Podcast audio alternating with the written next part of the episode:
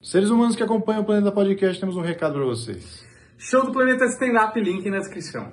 Olá, estamos começando mais um episódio do Planeta Podcast. Sejam todos muito bem-vindos. Um oferecimento da Bloco 7 Cervejaria. Tem aí um QR Code para você conferir lá com descontão para você comprar cerveja que entrega em todo o Brasil, tá bom? Tem a nossa comunidade do Planeta Podcast, também tá no link da descrição para você que quer ver trechos exclusivos de entrevista, o Planet Talks, uma parte do programa da Vandinha tá tudo lá, então vai lá, se inscreve, faça parte da comunidade.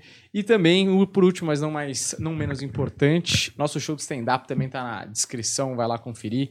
Ingressos na descrição. Certo, Juliano? Esqueci alguma coisa?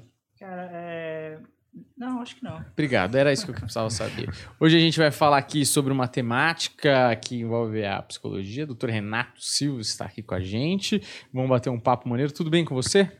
Tudo ótimo, tudo ótimo. Agradecer muito pelo convite, né? Não, por ter obrigado, aberto o espaço para isso. Né? Obrigado você por ter colado aqui. Estamos gravando em pleno domingo e você que sentiu falta do meu companheiro de mesa aqui, o Humberto Rosso, ele é a segunda vez que ele falta nesse podcast, segundo motivo pelo carro dele, que ele conseguiu capotar o carro dele na rua, tá? Ele tá bem, tá vivo, não se machucou, tá tudo certo. Provavelmente ele volta aí no próximo programa, mas ele vai ficar sem esse, essa maravilha de papo enquanto ele resolve problemas burocráticos daquele sandeiro velho dele, que é um grande guerreiro, certo?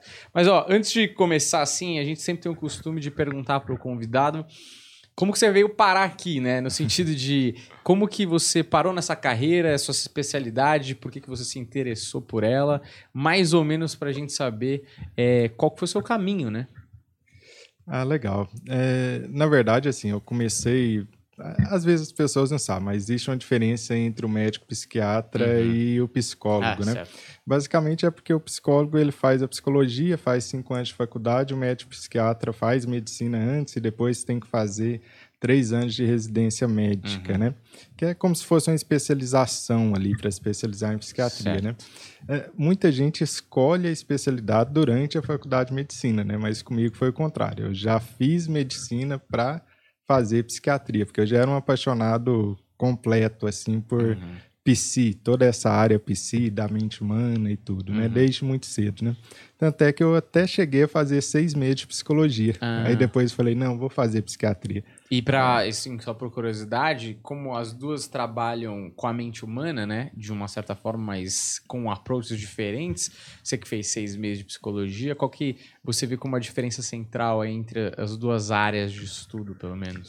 É, a, a psiquiatria, o médico psiquiatra, um, ele pode prescrever medicamentos, né, uhum. uma prerrogativa aí do médico psiquiatra que o psicólogo não pode, né, é, e hoje em dia a psiquiatria está caminhando muito para uma questão mais neurobiológica, assim como várias vertentes da psicologia também. Uhum. Antes a gente tinha algo muito mais uma tese filosófica ou certo. uma abordagem muito psicológica das questões mentais.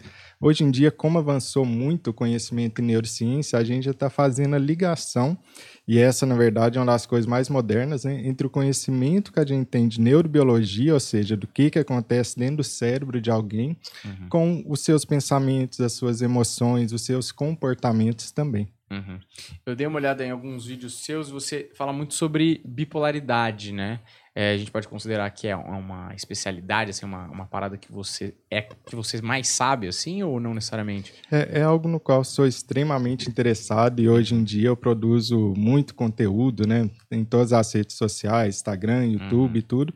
E o meu consultório hoje basicamente é 100%, se não 99,9% por pessoas com bipolaridade, né? Ah, que tá. é um tema que eu sou completamente apaixonado, né, por ele. E isso eu queria falar, tipo, mais a fundo sobre bipolaridade, porque é engraçado como essa, essa temática da mente, assim, é, a gente falou com alguns psicólogos, alguns psicanalistas, é, psiquiatras e tal, é, e tem muita coisa que a gente ouve no nosso dia a dia que é de orelhada, né? Então, se a pessoa aparece triste é, e aí daqui uma hora aparece muito alegre, fala: é, esse cara é bipolar. É. O cara joga o termo é, com a banalização mesmo, até uma própria é, leviandade, assim, porque não sabe exatamente o que é a bipolaridade. Então, acho que seria interessante você explicar como ocorre esse fenômeno e quais são as consequências dele na vida prática, né?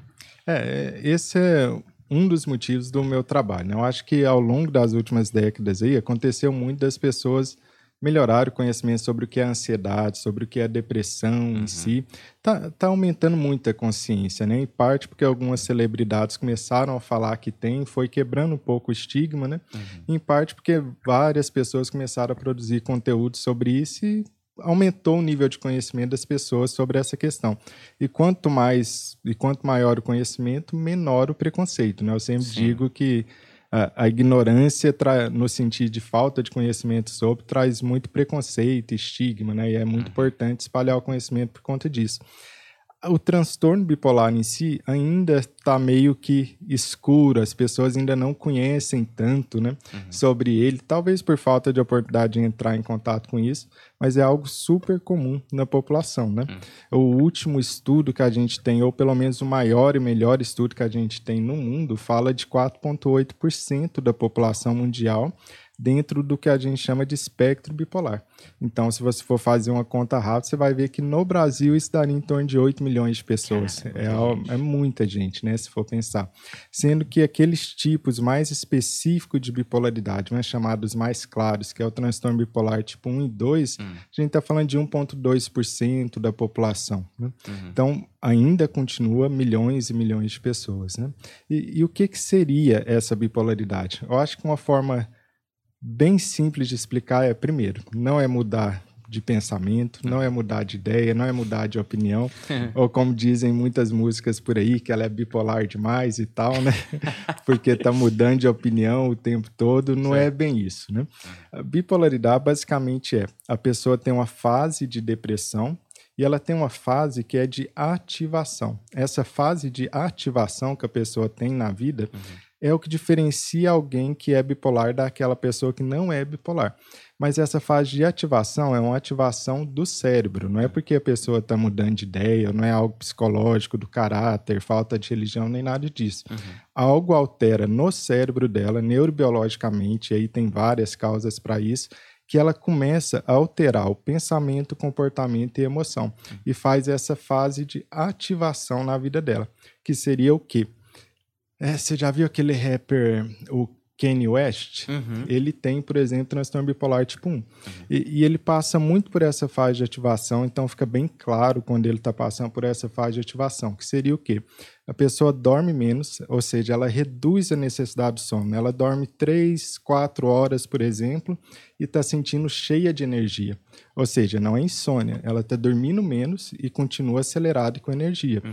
O pensamento corre mais rápido, ela tem mais energia física e mental, ela pode começar a ficar mais impulsiva. E aí, quando fica impulsiva, fica mais impulsiva, por exemplo, para gastos excessivos, então gasta muito dinheiro, pode ficar muito mais irritado, então falar coisas inadequadas, pode ficar desinibida, ficar falando coisas que normalmente não falaria, hum. ou pode beber mais, pode acelerar mais o carro.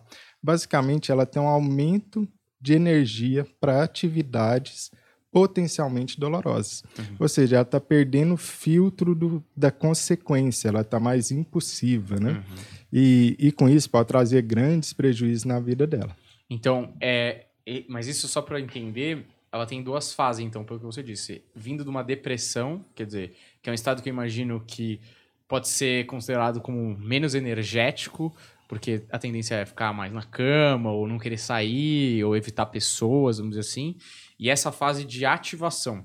Essa fase de ativação que tem uma, é, uma energia maior e tal, é, só para entender, deixar mais claro para mim, você disse algumas atividades que têm uma propensão maior para que ele exerça como de maneira compulsiva, como compras, etc.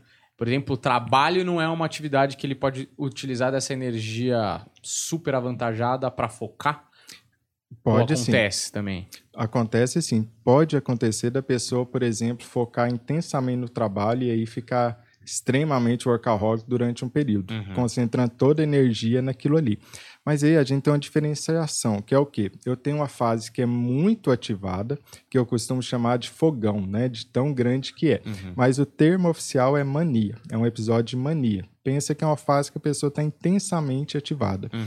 Nessa fase, ela não consegue concentrar o suficiente para produzir um bom trabalho. Ela sempre ah, tá. pensa que é como se fosse um incêndio, sempre é prejudicial para alguém, né? Uhum. Sempre é prejudicial para a vida dela, porque está demais. Então, ela está tão com energia que o pensamento está acelerado demais e não consegue focar em uma coisa só.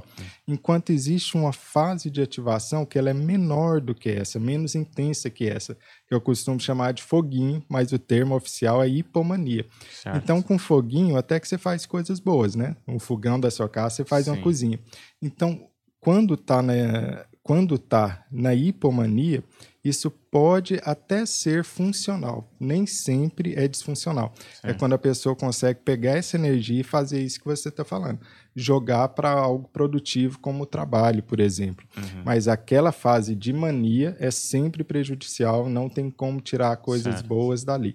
Na fase um pouco menos ativada, como a de hipomania, que é chamada, aí sim a pessoa pode tirar alguma coisa boa dali.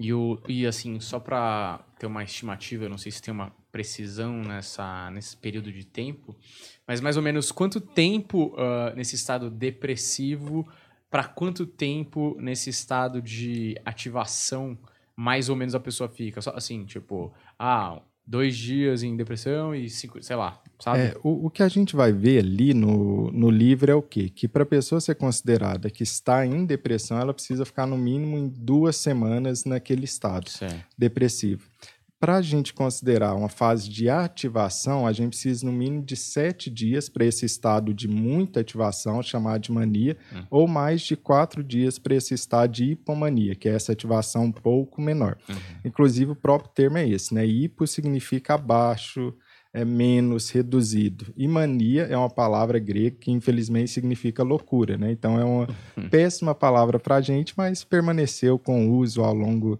do tempo, né? Uhum. Então não tem é, esse período ele varia de pessoa para pessoa, né? Esses períodos de depressão e de, porque é, imagino que para fazer um diagnóstico às vezes pode confundir, né? Porque como o cara fica num estado depressivo ali por um tempo, o cara pode achar que aquilo é depressão. Exatamente. E não necessariamente é, né? E, e, aí que a gente tem um grande problema, que é a demora no diagnóstico no transtorno bipolar. Uhum. Por quê? Porque mesmo aquele transtorno bipolar que é considerado mais claro, mais evidente, demora em média nove anos para ser diagnosticado entre os primeiros sintomas e receber o diagnóstico correto. É um uhum. tempo enorme. Naquelas, for naquelas formas mais sutis, como por exemplo transtorno bipolar tipo 2, a gente está falando de 13, 15 anos. Não só no Brasil, no mundo todo. Então não é algo agora, né? Enquanto isso, a pessoa está sofrendo, obviamente, porque não recebeu o diagnóstico correto e não recebeu o tratamento correto. Uhum. Pelo contrário, quando você trata alguém que é bipolar como se ele só tivesse a depressão não bipolar, essa pessoa piora, porque o tratamento da depressão não bipolar piora o bipolar. E esse que é o grande problema. O diagnóstico não é só para dar nome, para dar rótulo, nada disso. Hum. O diagnóstico define tratamento, porque se você não definir o diagnóstico correto, você vai dar um tratamento lá que vai piorar a pessoa. Uhum. Mais ainda, por conta daquilo que deveria estar tá melhorando, o remédio errado para ela. Sim. E daí o conhecimento para bipolaridade é tão importante, porque 9 a 10 anos só para receber o diagnóstico, uhum. no caso mais evidente, pensa, é uma década de sofrimento. Né? E a pessoa nasce com bipolaridade ou ela desenvolve a bipolaridade? Ela nasce com a vulnerabilidade genética para bipolaridade. Uhum. Então a gente sabe uma das maiores causas da bipolaridade é genética. A pessoa tem que ter essa genética ali. Uhum. A bipolaridade tem a maior herdabilidade que existe em todos os transtornos mentais, para a gente ter uma ideia, né? Que é de 90%. Caraca. Então é uma alta herdabilidade. Mas olha só, esse termo de herdabilidade muitas vezes o pessoal não compreende, acha que é a chance da pessoa vir a ter bipolaridade se ela é filho, hum. filho ou parente de primeiro grau. Não é isso. Se você é filho ou parente de primeiro grau de alguém que tem transtorno bipolar, sua chance de também ser bipolar é de 15%. Hum. Mas o que é herdabilidade 90% então? Herdabilidade é uma palavra que significa assim, é, de que, o quanto que a genética é responsável por essa pessoa ter bipolaridade. Ah, tá. Então, a herdabilidade é de 90%. Quer dizer que a genética é uma causa extremamente importante uhum. para explicar que aquela pessoa tem transtorno bipolar. Mas a chance de alguém ter transtorno bipolar quando tem um parente em primeiro grau uhum. é de 15%. De um filho, por exemplo, independentemente se é a mãe ou se é o pai que tem bipolaridade. É, nunca, nunca, nunca tinha pensado dessa forma no sentido de tipo.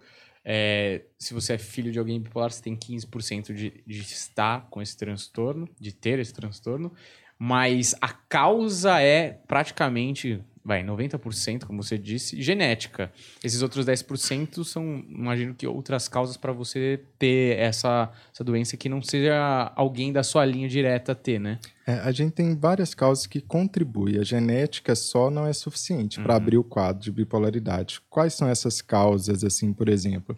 É, estresse precoce, então qualquer trauma infantil, negligência infantil, uhum. isso pode aumentar a chance da pessoa vir vir a ter bipolaridade. É, uso de álcool, drogas na adolescência pode também elevar essa chance.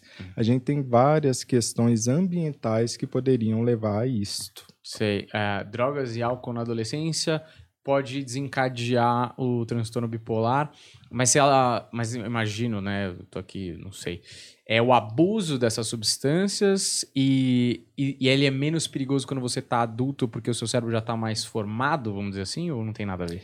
A gente tem uma questão aí que eu sempre brinco, que é o quê, né?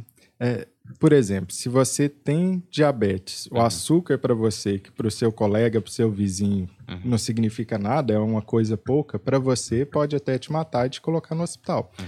Do mesmo jeito, se você tem vulnerabilidade genética para transtorno bipolar ou para qualquer transtorno psicótico na sua família, o uso de drogas, você pode estar tá cutucando a onça com a vara curta, por assim certo. dizer, né? Então imagina que a vulnerabilidade genética que a pessoa tem é a onça. Ela está lá parada, dormindo, não se manifestou em nada até o momento. Uhum. Só que aí a droga pode ser justamente aquilo que vai lá e acorda a onça, ou seja, acorda e desperta a sua genética. Isso é algo que a gente chama de epigenética. Uhum. O que, que é epigenética? É simplesmente como o seu ambiente modula e interage com a sua genética. Por exemplo, nesse caso, alguém poderia ter o, a, os genes da bipolaridade ali, mas eles estavam quietinhos, uhum. tranquilos. Uhum. Aí ele vai lá e usa cocaína ou fuma maconha, por exemplo, e desperta esses genes, e eles começam a se manifestar e os sintomas aparecem. E aí depende de qual é a sua predisposição genética, porque a pessoa não sabe, não tem teste para a uhum. gente saber disso ainda ainda. Isso com certeza no futuro a gente vai criar, né? Uhum. Por exemplo, eu já tive paciente que fumou maconha uma vez e foi parar internado no hospital com sintomas psicóticos, precisou ser internado por conta de ter fumado maconha uma vez. Isso acontece com todo mundo? É óbvio que não, né? Uhum. Se acontecesse, não ia ter nem hospital para é. isso, né? Não, aquele menino não ia estar tá aqui, por exemplo. por exemplo, né? Por, por exemplo. exemplo né? um exemplo hipotético, viu, gente? Nada não, totalmente. Assim, a mãe do Juliano que assiste sempre, fica tranquila. É, não tem nada a ver. É só hipotético. é, mas para algumas pessoas isso acontece. Do mesmo jeito que tem pessoas que têm diabetes desde os 3, 5 anos de idade, uhum. enquanto outros vão desenvolver diabetes só com 40, 50 anos. Então tem tipo 1, tipo 2. Bipolaridade, esquizofrenia, crise de pânico também são é da mesma maneira. Uhum. O ambiente é o mesmo, mas a sua vulnerabilidade genética é diferente. Então, há, interage de maneira diferente.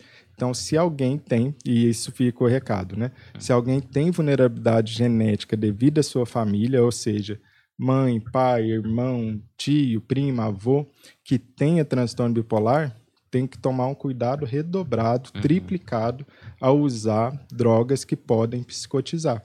Como a maconha é uma delas, cocaína é outra. Uhum. O álcool mesmo é uma, né? O próprio álcool também. O, uma coisa que eu fico pensando, que eu acho que talvez seja uma das partes mais difíceis das doenças psíquicas, que é Uh, o diagnóstico, mas não um diagnóstico médico, né? Uh, a parada que você tá lá com seu filho que tem sei lá, 15 anos, sei lá, 18 anos, e você percebe que ele não é. Porque você não está sentindo, né? Você é um terceiro nessa, nessa situação. Aí, assim, colocando para alguém que vê de fora a doença, né? Como de um filho ou de, sei lá, de um primo, não sei o quê. O que, que essa pessoa tem que observar é, no comportamento dessa pessoa, de fora, obviamente, que ela pode falar, cara, isso aqui é um caso de ter que levar para o psiquiatra porque está apresentando sintomas aqui que não são é, só personalidade forte, vamos dizer assim? Ah, excelente pergunta, porque isso confunde bastante. Uhum. Porque olha só, a bipolaridade ela é uma doença que começa cedo. 70% das pessoas vai iniciar o quadro antes dos 30 anos de idade, uhum. sendo que a faixa etária que é mais comum de iniciar está entre 15 e 19 anos de idade. 28% começa aí. Uhum. Dos bipolares começa aí, entre 15 e 20 anos. Qual que é a segunda faixa etária mais comum? 20 a 25. Então a gente já está percebendo aí que o quê? A maior parte das vezes bipolaridade vai começar final da adolescência e início da idade adulta. Uhum. Pode começar em qualquer momento da vida do indivíduo, mas a maioria está aí e final da adolescência início da vida adulta. Uhum. E o quadro, ele não começa, na maioria das vezes, muito claro. Algumas vezes acontece, outras vezes não. O que que ele acontece? Eu costumo comparar é, como se fosse aquelas imagens que vão pegando foco, sabe, na tela de cinema, que Sim. a imagem está desfocada e ela vai ficando cada vez mais nítida, nítida, nítida, até que fica óbvia uhum. aquela imagem. Do mesmo jeito costuma acontecer com a bipolaridade. Ela começa com uma série de sintomas mais soltos, um quadro não tão nítido, não tão bem definido ali na adolescência, e ele vai se tornando cada vez mais nítido e distinto como bipolaridade. Como que ele começa na maioria das vezes? Depressão na maior parte das vezes, 75% das vezes, a pessoa começa não com a fase de ativação, mas com a fase de depressão. Uhum. E aqui a gente precisa esclarecer o que, que é depressão, porque muita gente confunde que depressão é tristeza. Uhum. Não é verdade. Várias depressões não têm tristeza, a pessoa não sente triste. O que ela sente é uma apatia, perde o prazer pelas coisas que antes tinham prazer. E quando você pergunta, você está triste? A pessoa vai falar, não, não estou triste nem estou sentindo nada. A dificuldade dela verdadeiramente é até em sentir, ela fica mais indiferente, mais apática, ou um termo que a gente chama de anedonia, que é o que? É não sentir prazer nas coisas. Uhum. Fica mais anestesiada, por assim dizer. E depressão tem a ver com energia. Então, quando você quer ver se a pessoa está deprimida ou não, pensa em energia a energia dela está mais baixa. Então, aquilo que antes ela costumava fazer com tranquilidade, começa a ser o quê? Mais difícil, mais lento, com esforço muito maior. Ela precisa ter um esforço muito maior para fazer as coisas. Então, se quiser observar quando é que está começando um quadro de bipolaridade, na maior parte das vezes vai começar com a depressão, que tem a ver com baixa energia uhum. e não uhum. necessariamente com tristeza. Pode ter tristeza, mas não necessariamente é isso. Isso confunde muita gente, né? Porque a depressão ela pode vir com irritabilidade, por exemplo. Então a pessoa não vai estar tá chorando, ela vai estar tá irritada, mais intolerante, mais impaciente com as outras pessoas. Uhum. E aí você acha que essa mãe que vê essa depressão, por exemplo, essa, essa falta de energia, já é um motivo para procurar um diagnóstico, procurar um profissional, né? Principalmente se já estiver começando a afetar a atividade do dia a dia. Uhum. Porque você poderia pensar em, grau, em graus ou em níveis de depressão, né?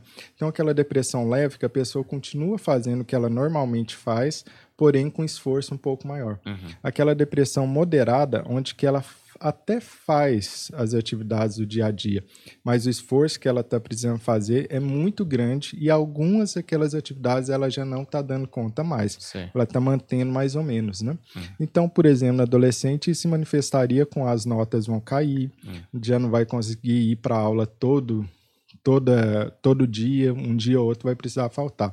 E a depressão grave, essa sim a pessoa já não consegue mais fazer aquelas atividades diárias que ela fazia normalmente. Só que quando as pessoas pensam em depressão, provavelmente elas estão pensando nessa depressão grave que a pessoa está de cama, num quarto escuro e tudo. Uhum. Posso garantir que a imensa maioria das depressões não tem nada a ver com isso. São mais não é essa depressão né? grave. Muito mais sutis do que essa. Uhum. Uh, você disse é, que existe uma modulação aí dos casos de bipolaridade, né? Você tipo, falou tipo 1, né? Uhum. Tipo 2. Tem até quantos tipos e quais são as diferenças entre esses tipos? É a intensidade mesmo? É, qual, qual que seria, assim, a nossa classificação atual oficial? Porque já fizeram várias classificações uhum. tentando aí é, fazer sentido ou fazer um modelo teórico da realidade que é bem mais complexa do que a teoria, né? Uhum. Tem uma frase que eu gosto muito que fala que Na prática, a teoria é outra, né? Então, é basicamente é isso que a gente enfrenta, né? A gente faz modelos teóricos para as coisas, mas na prática a teoria é outra, né? Uhum. Mas qual que é a classificação oficial atual? Que provavelmente vai mudando ao longo do tempo à medida que a gente vai adquirindo mais conhecimentos, né? É o transtorno bipolar tipo 1, que, na verdade, é o mais claro, mais evidente, mas não necessariamente mais grave. Depois a gente uhum. pode até ver por quê. E o que, que é o transtorno bipolar tipo 1? Qualquer pessoa que já fez uma fase de mania, que é aquela fase de ativação mais intensa. Uhum. E aqui tem uma pegadinha. Já logo de cara no transtorno bipolar tipo 1, que é o quê? Bipolar, você pensa em dois polos, mas isso não é verdade. Tem pessoas com transtorno bipolar tipo 1 que só fazem a fase de ativação ah. sem nunca deprimir para baixo. Sei. Quer dizer que existem bipolares que, na verdade, só tem um polo, que é o de cima. Certo. Então o nome não está bem correto, Sim. mas por tradição a gente acabou ficando com esse nome, né? Uhum. Mas então o transtorno bipolar tipo 1 é isso. A pessoa fez uma mania, que é uma fase de ativação intensa. E é o... constante essa mania, já que ela não tem depressão? Não, não ela não é volta é constante. normal? Ela entra e sai, entra hum. e sai. E o, período mínimo a gente tem, que é aquele de sete dias. Mas o máximo a gente não tem. Pode ser que isso dure semanas, meses ou anos. É muito difícil com essa fase de ativação muito intensa, acabe durando muito tempo, uhum. por exemplo, anos, porque o cérebro não dá conta e o corpo não dá conta também. Certo. É muita energia física, mental, é muito tempo sem dormir, acaba que o corpo não aguenta hum. isso. Mas, em média, pelo menos uns quatro meses vai durar sem o tratamento adequado. Sabe. E o transtorno bipolar tipo 2 é aquela fase, é aquele tipo de transtorno bipolar no qual a pessoa tem uma fase de depressão e ela tem uma fase de ativação menor, que é a hipomania, que eu costumo chamar de foguinho para simplificar o conceito. Mas ele nunca tem aquela fase de mania grande, intensa, como no tipo 1. Uhum. E temos a ciclotimia, que é como se fosse um transtorno bipolar não tão bem definido e um pouco mais sutil do que o tipo 2 e algo chamado de espectro bipolar. Que é o, é o, mais leve, vamos dizer assim? É, que seria mais tudo isso que está definindo um tipo do outro é pela intensidade e pela definição da fase de ativação. Sim. Então, já ali no espectro bipolar, o que você vai achar é muita depressão, uma depressão que se repete continuamente. Hum. E tem algo que a gente chama de transtorno bipolar sem outra especificação. O próprio nome está falando, é transtorno bipolar sem outra especificação. Basicamente, é uma cesta no qual a gente joga todos os transtornos bipolares que não se encaixaram nessas outras definições. Hum. Por isso que fica uma cesta grande, né? Certo. É, isso, em geral, as pessoas conhecem o tipo 1 e o tipo 2, mas não essas formas mais sutis de bipolaridade. E é aí que o bicho pega, por, por assim dizer. Hum. Porque você fica pensando que ter aquele tipo mais claro de bipolaridade pode ser ruim. Muita gente pensa nisso. Mas pelo menos é mais evidente. Uhum. Então você recebe o diagnóstico mais facilmente e você recebe o tratamento mais facilmente. Enquanto esse tipo mais sutil de bipolaridade uhum.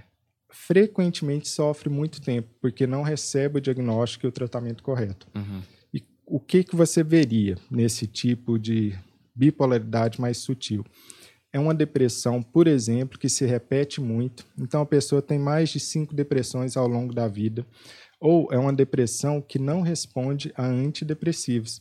Então, hum. a pessoa entra com antidepressivo naquela depressão ali, ao invés de melhorar, é como se estivesse tomando água ou ela piora quando introduz um antidepressivo, ela fica mais irritada, mais deprimida, com mais pensamento suicida, ou até melhora no começo, alguns meses depois perde o efeito. Hum. Então, esses tipos diferentes, atípicos de resposta ao antidepressivo indica para a gente que aquela depressão ali, ó, tem algo diferente aqui. Hum. Essa depressão pode ser uma bipolaridade que não está identificada.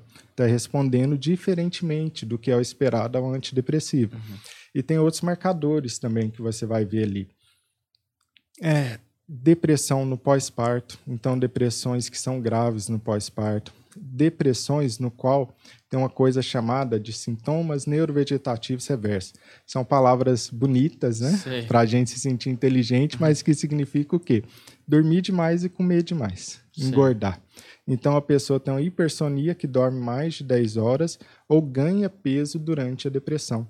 Ou ela tem uma depressão que ela está intensamente sem energia, como se estivesse vestindo um casaco de chumbo. Então, todo o movimento é pesado.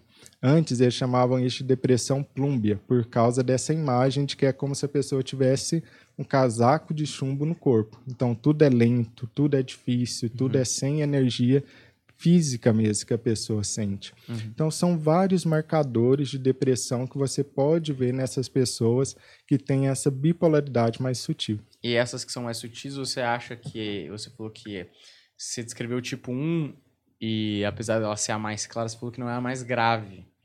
E a mais grave seria uma dessas mais sutis porque o diagnóstico é muito mais complicado? Dentre outras coisas. Por quê? Porque a tipo 1 ela costuma ser mais estável, hum. enquanto essas mais sutis costumam ser depressões em cima de depressões em cima de depressões, então a pessoa não tem alívio, não tem período no uhum. qual ela fica bem. Por exemplo, olha só, o transtorno bipolar tipo 1, você tem em média, sem tratamento, 60% do tempo da vida com humor normal, 30% em depressão e 10% em fase de ativação. Então, olha, 60% estava em fase normal, uhum. com humor sem alteração.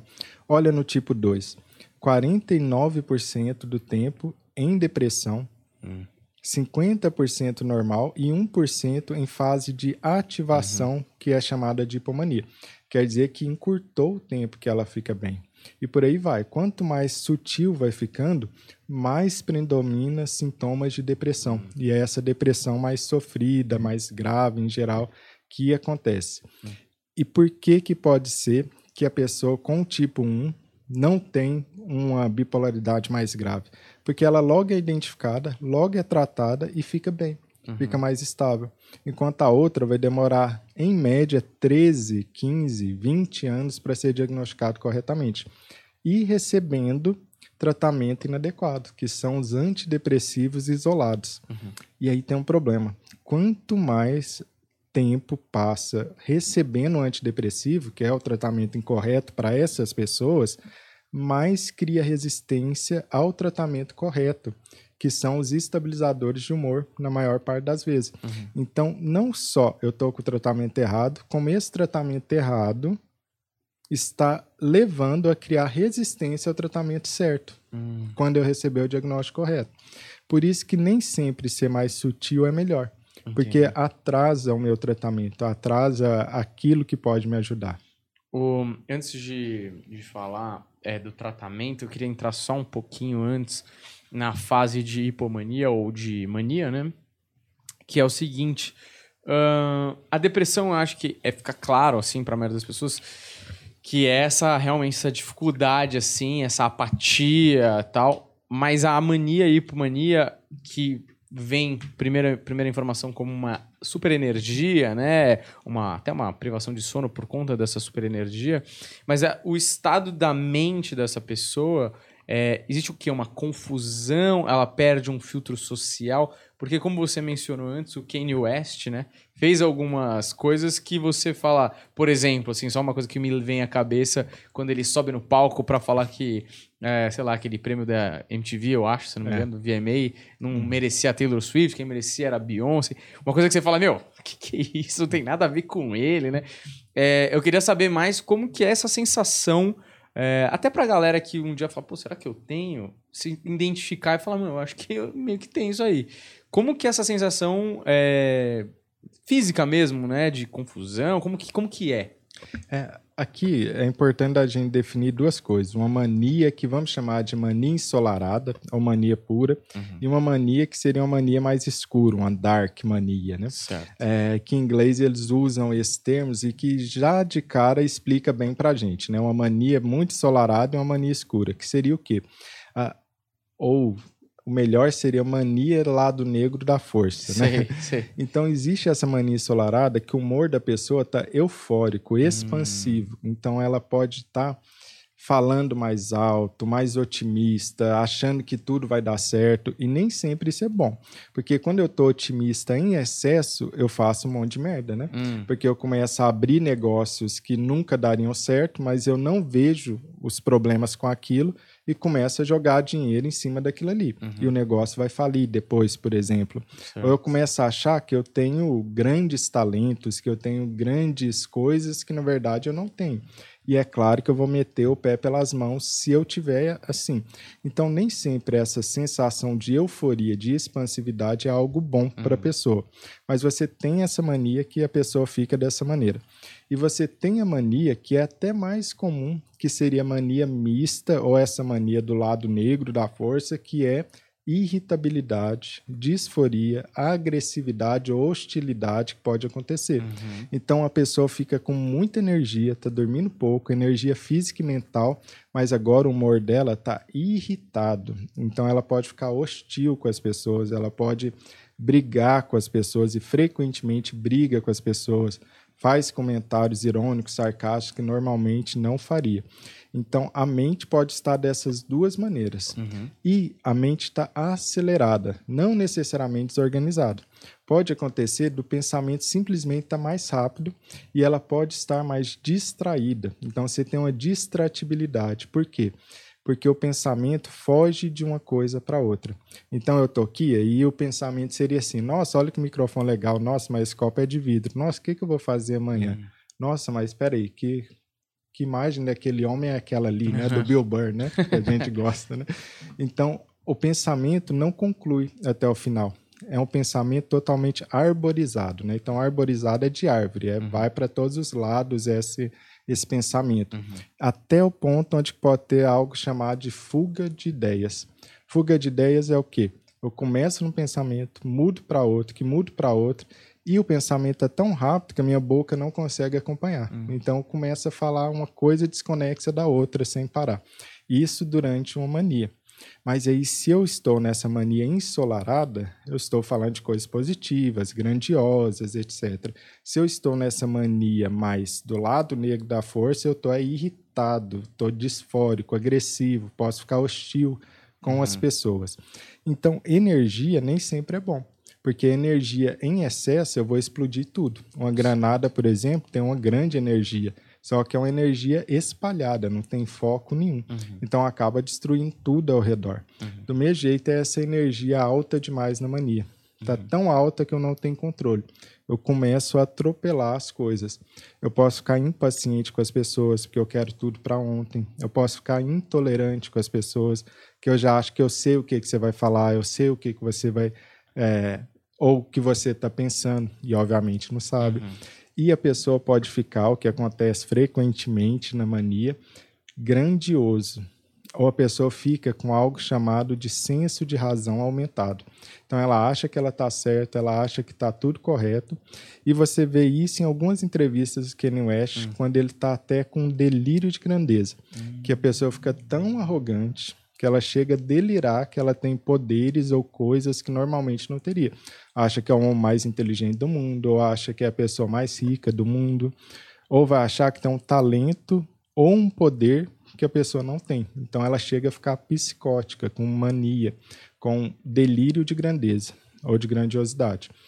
Ou pode ter delírio místico religioso, que é quando ela começa a achar, por exemplo, que tem poder de cura, que é uma pessoa que foi enviada por Deus ou que é Deus que está na Terra, de tanto que esse episódio vai crescendo. Então, ela pode ter sintomas psicóticos. Sintoma psicótico é quebrar com a realidade. E isso acontece em 70% das pessoas que estão durante uma fase de mania. Caraca, isso aí, essa explicação agora abriu um milhão de perguntas na minha cabeça, porque, por exemplo, eu, eu ouço as músicas do Kanye West e já vi essas entrevistas absurdas, assim, dele falar coisas que chegam, assim, a ser tão arrogantes, mas tão arrogantes que é engraçado, que você fala, é possível que o cara acredita uhum. nisso, né? E eu sempre pensei numa parada que uh, vários jogadores de futebol, caras que trabalham numa parada de high performance, né? Tem uma confiança absurda. Você pega entrevistas do Ibrahimovic, você fala, o cara acho que é um deus do futebol, assim, né? Não estou dizendo que ele tem popularidade nem nada disso, mas é a, o caso do Kanye West que tem, eu sempre fiquei pensando, cara, será que ele é tão confiante que isso tornou ser tão bom assim? E eu acho que não, né? Nesse caso é só, deve ser episódico, né? Essa confiança ultra, ela ela sobe com a mania, mas ela também deve se dissolver quando ela sai daquele estado, ou imagino, pelo menos. Exatamente. Que é quando a pessoa fica nesse delírio de grandiosidade, grandeza, e isso é uma fase. É assim que a gente diferencia personalidade. Porque personalidade é basicamente um padrão relativamente fixo de comportamento, de forma de lidar com o mundo, enxergar o mundo e lidar com as pessoas. Enquanto as fases na bipolaridade, não. São fases definidas no tempo. A pessoa muda. Uhum. E aí ela muda pensamento, comportamento e emoção. E como que eu sei disso? Quando a pessoa está numa fase de mania, que é essa fase mais intensa, grande de ativação, qualquer um acha aquilo estranho. Qualquer um percebe que ela está nessa fase de uhum. mania. Tá. É o que você está falando do Kanye West. Aquilo ali parece ser tão, tão acima de tudo que você fala, não, isso não pode ser normal, o que está acontecendo? Então você não conhece ele, mas é. você é. percebe. Já essa fase de hipomania, que é essa ativação um pouco menor, a diferença é que é só o círculo íntimo da pessoa que percebe. Eu preciso te conhecer ah. previamente para pensar, nossa, mas parece que ele está mais arrogante, né? Parece que ele está um pouco nariz para cima e tudo. Só que não necessariamente alguém que não te conhece vai perceber isso, uhum. porque são mudanças mais sutis. Então, em geral, é o círculo íntimo familiar que percebe quando é a fase de hipomania, a ativação pequena. Uhum. Já a ativação grande é como o Kanye West. Qualquer um está percebendo que aquilo ali está fora da realidade. Mas o problema ali é porque ela é rapper, né? Então uhum. é esperado isso é, de alguém total. e tal. Então se confunde a figura pessoal com a figura pública que dele. pode ser até uma persona, né? Um personagem que o cara cria para criar aquele hype, sei lá. Exatamente. Tipo. E, que, pô, e o que atrasou bastante o diagnóstico dele, né? Porque na verdade ele foi internado contra a vontade dele no hospital psiquiátrico amarrado, né? É. De, chegou a esse ponto, né? Inclusive, ele deu uma entrevista que eu achei bem interessante pro Letterman na Netflix. Chegou a assistir? Sim, sim, excelente. É legal, né? É, e para mim foi bastante esclarecedor algumas coisas da bipolaridade e como ele trata a parada e tal, é, ele falou que ele teve sintomas assim paranoicos de não confiar em ninguém, né? Ou de achar que estava rolando uma na cabeça dele uma teoria da conspiração e não podia confiar em ninguém. E aí ele faz uma quase que um protesto ali do jeito que ele foi internado. Porque ele fala, pô, eu tô num estado paranoico, eu tô, não tô confiando em ninguém, e me tiram das pessoas que eu mais confiaria, sei lá, seria a esposa, a mãe, sei lá. E, e aí um monte de gente me amarra e me prende, o que vai tornando a minha paranoia real, porque tudo aquilo que eu tô acreditando na minha cabeça vai correspondendo o que os caras estão fazendo comigo, né? Uhum. E, e, eu ouvindo o relato dele, eu parei para pensar, né? Não sei como que é, como que funciona é, esse tipo de abordagem em alguém que está num estado desse. Mas na minha cabeça fez algum sentido mesmo, né? Para aliviar aquela dor, talvez não seja a melhor abordagem. Eu não sei se aqui no Brasil como é que é, se tem uma abordagem diferente, se é assim mesmo. É, é porque ali, é, primeiro a gente precisa entender os sintomas psicóticos, né? Porque uhum. ter psicose é você quebrar com a realidade. Então você pode quebrar duas coisas, né? Ou seu pensamento quebra com a realidade, ou seus sentidos quebram com a realidade. Se são seus pensamentos quebrar com a realidade, a gente chama isso de delírio. Então o que ele está descrevendo é um delírio persecutório. Eu estou achando que alguém está me perseguindo quando ninguém está me perseguindo. Uhum. Ou eu posso ter um delírio de autorreferência, que basicamente é eu achar que eu estou sendo observado. Então não tem ninguém me observando, por exemplo. Ou eu posso ter um delírio de grandeza, eu acho que eu sou a pessoa mais rica do mundo. Ou místico religioso, eu acho que eu tenho um poder de cura, tenho um poder de salvar a humanidade inteira. São várias as formas de delírios que a pessoa pode ter. Ou eu posso ter alucinações, que é quando eu quebro com a realidade nos meus sentidos. Uhum. Então a gente tem cinco sentidos. Então você vai ter esse tipo de alucinações como alucinação auditiva. Eu estou ouvindo algo que ninguém mais está ouvindo. Vozes, por exemplo. Alucinação olfativa. Eu sinto o cheiro, por exemplo, o mais comum é o cheiro de podre que ninguém mais está sentindo. Então a pessoa reclama, nossa, eu estou sentindo um cheiro de peixe podre. Todo mundo fala, não, não existe isso, né? Uhum. Ou eu posso ter alucinação visual. Estou vendo algo ali que não, não está. Então, quando a pessoa quebra a realidade, isso é muito complicado. Porque agora ela pode começar a fazer coisas... Uhum, tá que são perigosas para ela e para as pessoas à sua volta. Uhum. Porque pensa, se ele acha que tem alguém perseguindo ele, qual a reação que ele poderia ter? Sim, ele é. poderia muito bem pegar uma arma e sair atirando em quem supostamente ele acredita que está perseguindo ele. Então, a internação involuntária, ou seja, contra a vontade da pessoa, não pode ser feita de qualquer jeito. Primeiro, tem que ser indicada por um médico e precisa ser assinada por alguém da família ou responsável. Então não é internar de qualquer jeito, né? Ninguém chega na casa de alguém, pega e vai levar para o hospital. Arranca, né? é, não é isso, né? Você tem que ter um relatório médico e você tem que ter alguém da família também assinando isso junto. E isso só pode ser feito se a pessoa está representando um perigo imediato e importante para si mesmo ou para outras pessoas, de alguma uhum. maneira ou se está com a ideação, a ideia de se matar muito forte, então ela está representando um perigo para si mesma, uhum. ou se ela está nesse delírio persecutório, por exemplo, e está muito agitada, muito violenta, muito agressiva. Então, a forma de proteção temporária para a pessoa. Mas é claro que isso é na maioria das vezes, extremamente traumatizante para quem Sim. passa, para o familiar, não é nada agradável para nenhum profissional de saúde também. Uhum. É uma situação extrema que é a forma de tentar contornar e proteger a pessoa até que o tratamento faça efeito e a pessoa volte à, à realidade, uhum. normalmente. É, não, é, imagino que tinha um porquê, assim, né, que uhum. o cara deve ter sofrido lá e tal, mas também você tem que fazer de um jeito que você não coloque em risco as pessoas ao redor, né, no final do dia é importante que seja feito de uma, que nem você falou, você não sabe o que o cara tá delirando, né, muitas vezes o cara pode estar tá delirando umas coisas que ele não tá falando, né, e a reação dele pode ser extrema também. Agora, você falou de algumas coisas, como essas alucinações, né? Esses delírios e tal. É... Isso é um sintoma da bipolaridade é, não comum, mas é, é, um, é um sintoma que a gente pode identificar por aí. Porque, por exemplo, eu, eu não entendo nada, sou um grande ignorante, por isso que eu sou entrevistador, não entrevistado, né? é, mas assim, porque eu fico pensando, na esquizofrenia me parece um sintoma que também aparece. Aí eu não sei se é um sintoma que ele, ele pega, tá nas duas, e pode ser uma ou outra, ou eles podem ter as duas ao mesmo tempo, sabe? É, e como identificar de qual é, doença certa essa, essa alucinação, por exemplo, pode estar tá vindo, sabe?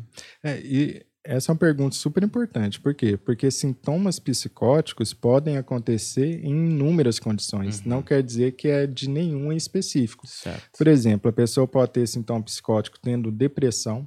Então, ela tem uma depressão psicótica. Uma depressão pós-parto. Ela pode ter sintoma psicótico quando ela usa maconha e tem um, sintomas psicóticos breves e que vão embora. Uhum. Então, é causado pela substância em si ou outras substâncias também. Uh, e algumas substâncias ou drogas, inclusive, só são usadas por conta disso, como a LSD, por exemplo. Ela está causando sintomas hum. psicóticos temporários. Né? Essa, esse é o objetivo de quem está usando. Né? Pode acontecer na bipolaridade, pode acontecer na esquizofrenia, no esquizoafetivo. Então, não é específico de nada ou inclusive em condições médicas, orgânicas do corpo, como por exemplo um tumor cerebral. A pessoa pode ter sintomas psicóticos por conta disso também. Uhum. Então, o sintoma psicótico não é específico de nada, só indica que a gente precisa investigar o que está acontecendo ali. Uma. Desculpa. Uma coisa que eu te perguntar é o tratamento. A partir do momento que o cara com bipolaridade ele recebe o diagnóstico, qual que é o melhor jeito de, de tratá-lo? É, como que é essa, essa medicação? Ou existe outro tipo de terapia?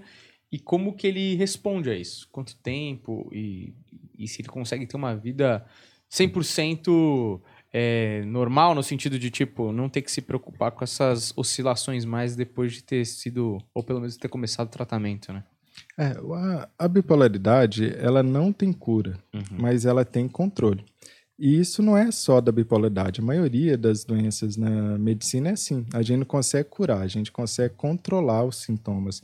E a bipolaridade tem controle, sim, completo dos sintomas. É possível a pessoa estabilizar e não mais ter fase de depressão ou essa fase de ativação. Mas aí a gente tem dois tipos de tratamento, é algo que eu sempre falo bastante por aí, para tentar conscientizar as pessoas sobre isso. Em geral, quando a pessoa pensa em tratamento, ela pensa só em remédio, né? Então, uhum. qual que é o remédio? como se fosse sinônimo de tratamento. Não é assim que funciona. Eu sempre brinco que tem dois tipos de tratamento. Um é o tratamento de torcida. O cara vai lá, recebe o diagnóstico, recebe o medicamento, começa a tomar o medicamento e torce para dar certo. Uhum. Vai esperando e torcendo que vai dar certo frequentemente isso não dá o resultado esperado, ou dá um resultado parcial. Remédio é muito importante, mas não é tudo. E você tem aquele tratamento ativo, no qual a pessoa faz algumas questões que ajudam o remédio a fazer o efeito correto. Hum. Seria como se o remédio fosse uma peça dentro de um quebra-cabeça. Eu não monto um quebra-cabeça com uma peça só. Eu preciso ter todas as outras peças alinhadas. Aí, quando eu coloco a última peça, que seria o remédio, aí tudo fica claro, eu consigo estabilizar e melhorar. E quais são essas peças além do remédio que eu preciso? Primeiro, conhecer sobre a bipolaridade é muito importante. Hum. Isso a gente chama de psicoeducação. Tem um grupo em Barcelona que é o grupo que mais estuda isso no mundo, que é a psicoeducação e o quanto que isso faz diferença. Porque na bipolaridade muita coisa sutil. Eu preciso conhecer sobre isso e o familiar ou quem vive junto precisa conhecer também hum. sobre isso. Então, primeiro ponto é a pessoa conhecer sobre a bipolaridade. Segundo ponto, a pessoa conhecer como é a sua bipolaridade, como ela se manifesta. Porque cada pessoa tem uma forma diferente de manifestar a bipolaridade. Então, bipolar não é tudo igual. Ah. Cada um é cada um e cada forma de manifestar é diferente. Você tem uma ideia, a gente tem hoje identificados mais de 226 genes ah. que podem alterar para causar bipolaridade. Se você fizer uma conta matemática rápida, vai dar 35 mil. Combinações diferentes de alterações podem ter. Isso a gente está falando só de genética.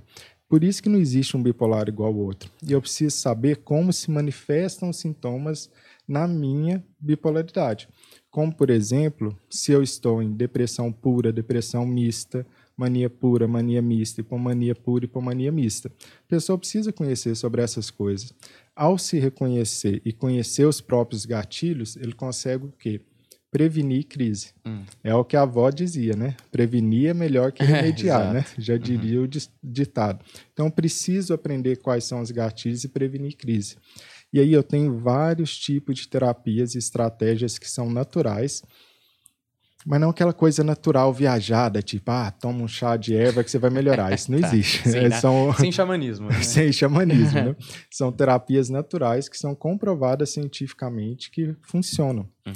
Eu tenho também terapia, principalmente uma terapia de abordagem que chama terapia cognitivo comportamental, que é a que tem mais evidência científica, não é a única, hum. mas é a que tem mais evidência científica no transtorno bipolar de funcionar. E eu tenho sim o medicamento. Mas olha o tanto de coisa que eu já fiz hum. até chegar no medicamento. Certo. E eu preciso também pensar em quais são as coisas que são os obstáculos para eu conseguir chegar lá. O álcool, por exemplo, é um grande obstáculo para o bipolar melhorar, porque ele aumenta a oscilação de humor e deixa os sintomas mais graves, mais mistos, que a gente chama. O uso de drogas, por exemplo, é outro problema para o bipolar.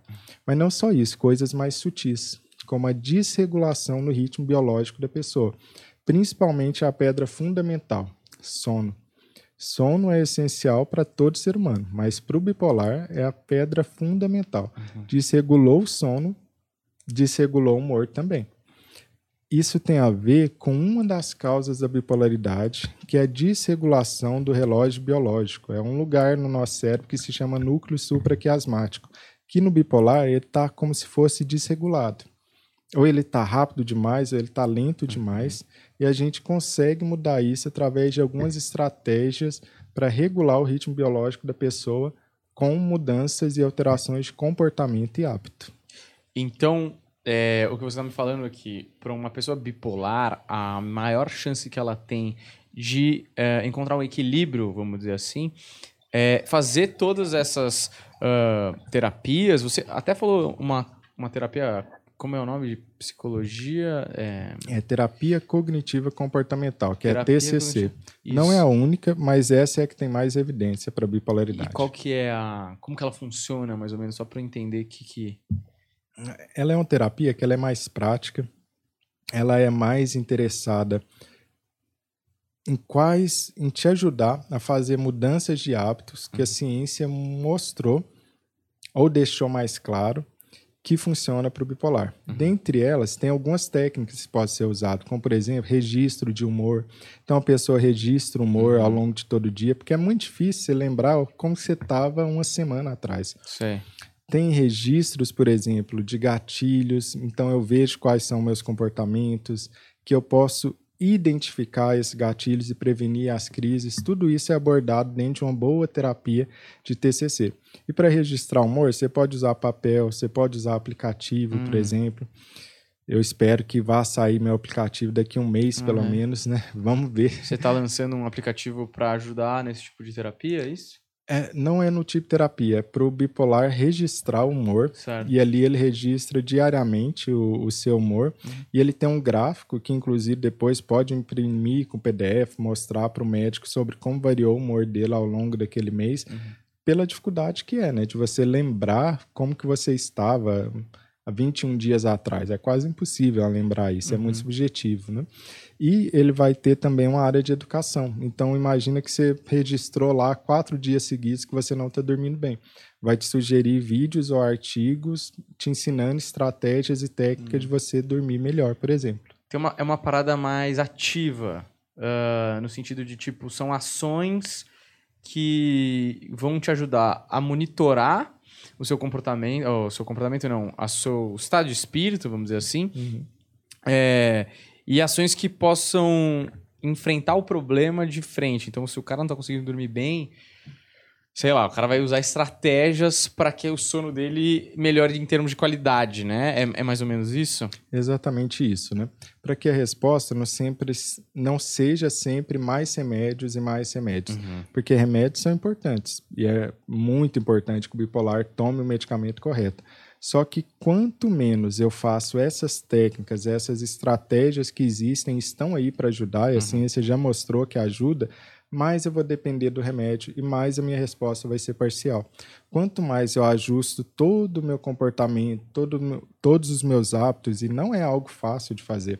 Para todo mundo é difícil de ajustar Sim. hábito. Imagina para alguém que ainda está com peso a mais, que é um episódio de depressão nas costas. Então, obviamente, as pessoas vai ter uma dificuldade maior para ajustar os seus hábitos, uhum. mas é muito importante. É, isso não é diferente, por exemplo, de alguém com diabetes. Imagina que alguém com diabetes está usando a insulina, um medicamento para diabetes. Uhum. Só que todo dia está comendo doce. Ele come doce de manhã, no almoço, de tarde, de noite. Ele vai precisar de uma dose de insulina muito maior. E mesmo assim vai funcionar mal, mal e mal. Né? Uhum. Imagina que a pessoa com diabetes ganhou 50 quilos no último ano. A diabetes dele vai ficando cada vez pior. Imagina que ele não fez nenhuma atividade física no uhum. ano inteiro. Vai ficar pior. No entanto, imagina outra pessoa com diabetes que agora está comendo bem, boa alimentação, está fazendo atividade física todos os dias, não ganhou peso. Vai necessitar de doses diferentes de certo. insulina. Por quê? Porque um está fazendo estratégias naturais, por assim dizer, como atividade física, nutrição adequada, enquanto o outro não está. Então as pessoas às vezes se espantam com essa questão no transtorno bipolar quando não deveriam. Porque é assim com qualquer outra doença. Pressão alta também é assim, né? É. Imagina que alguém está comendo comida salgada todo dia. O remédio não vai funcionar direito. Uhum. No transtorno bipolar é a mesma coisa. A gente precisa aliar o tratamento medicamentoso de remédio com o tratamento não medicamentoso.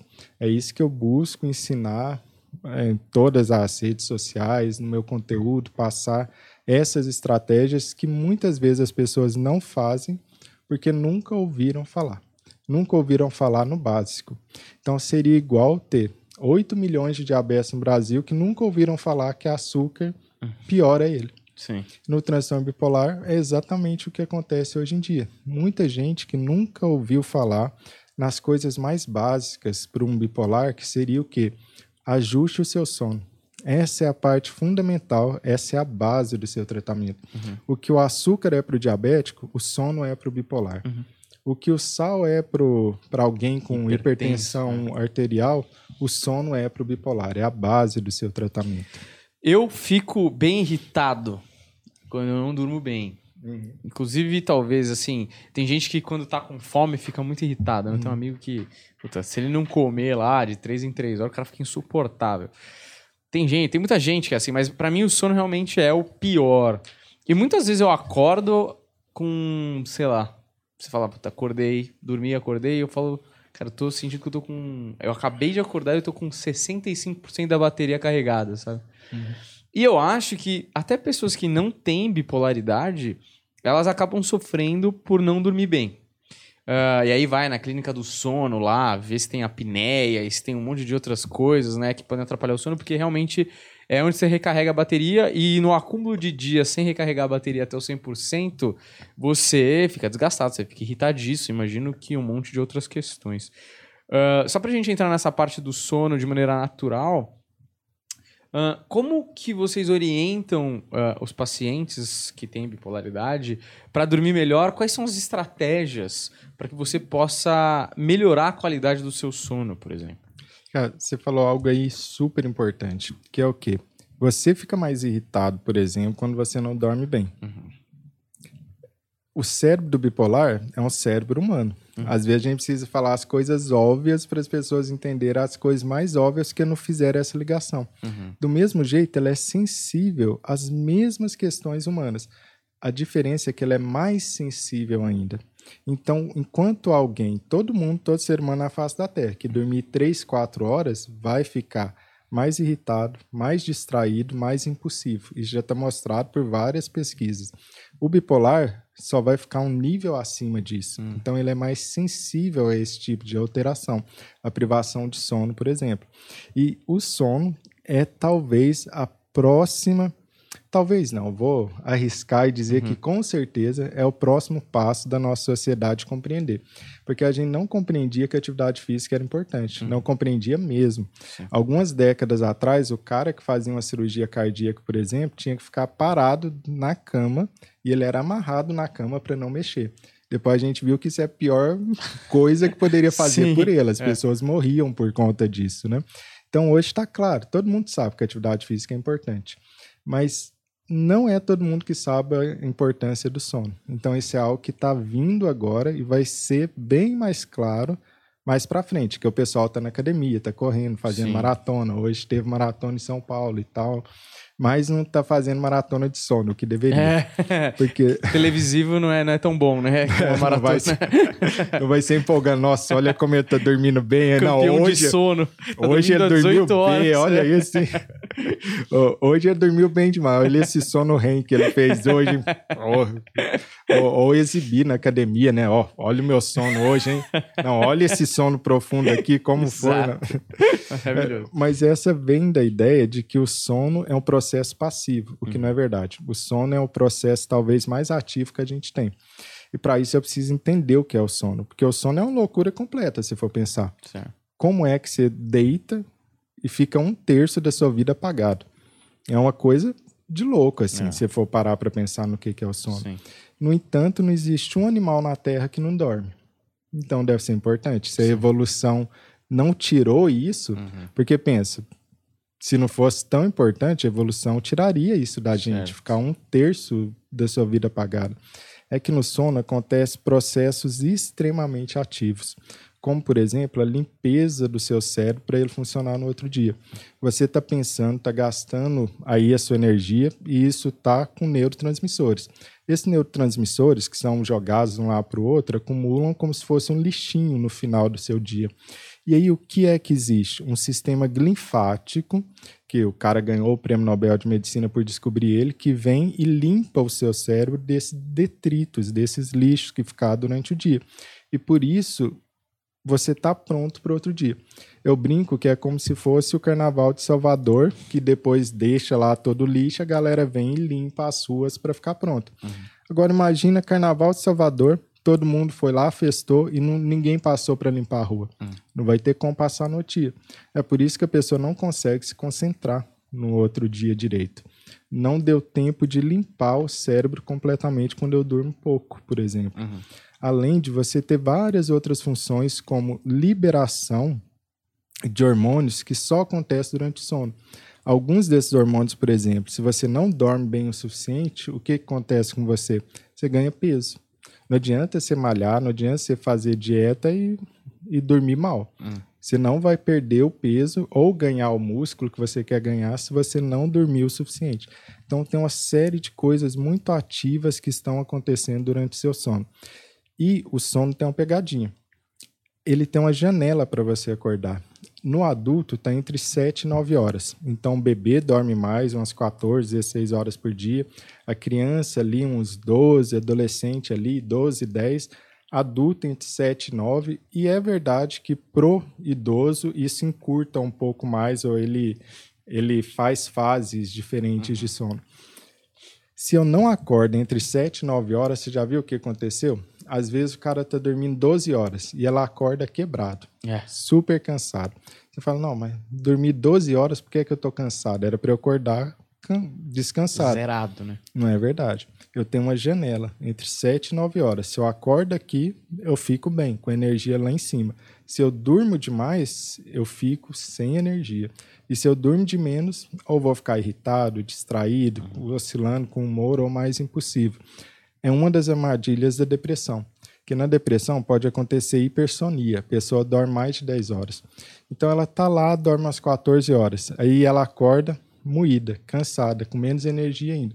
Ela pensa, ah, deixa eu dormir mais para ver se a minha energia melhora. Uhum. Aí que ela fica mais sem energia, vira uma bola de neve. Sim. Então o sono ele é essencial para todas, todas as funções que você imaginar no seu corpo, na sua mente. Então a gente, ao invés de ficar comparando só músculo, deveria comparar também gráficos de sono, né? Olha, esse meu sono REM aqui foi Sim. maravilhoso essa Botar noite. foto no Tinder, né? Em vez de ficar, hoje tá pago, aí você posta uma foto dormindo tranquilo. Hoje está pago. Porque... É, porque o sono de qualidade ele tá sendo Sim. motivo de esbanjar. Pô, se mesmo. o cara não tá dormindo bem, imagina como esse cara vai ser no namoro. Esse cara vai ser insuportável, tá entendeu? Bem, era era tá bom bem. saber. Agora, é, tem uma coisa assim que eu não sei se é real, mas como se fossem ciclos, né? O sono tem ciclos. Uh, eu li uma vez, posso estar completamente enganado, que eles giram em torno de uma hora e meia ali, sei lá.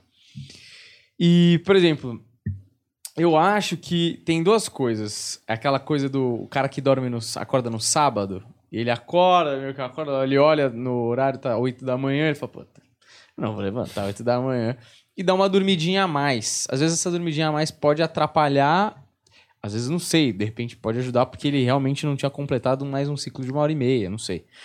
É, essa, essa galera que precisa é, primar pelo sono, né, e tal, como todos nós é, como que ela sente que o ciclo foi completo, né? Como que ela sente falar, não, vou dormir mais que ainda dá, não, que deu, sabe?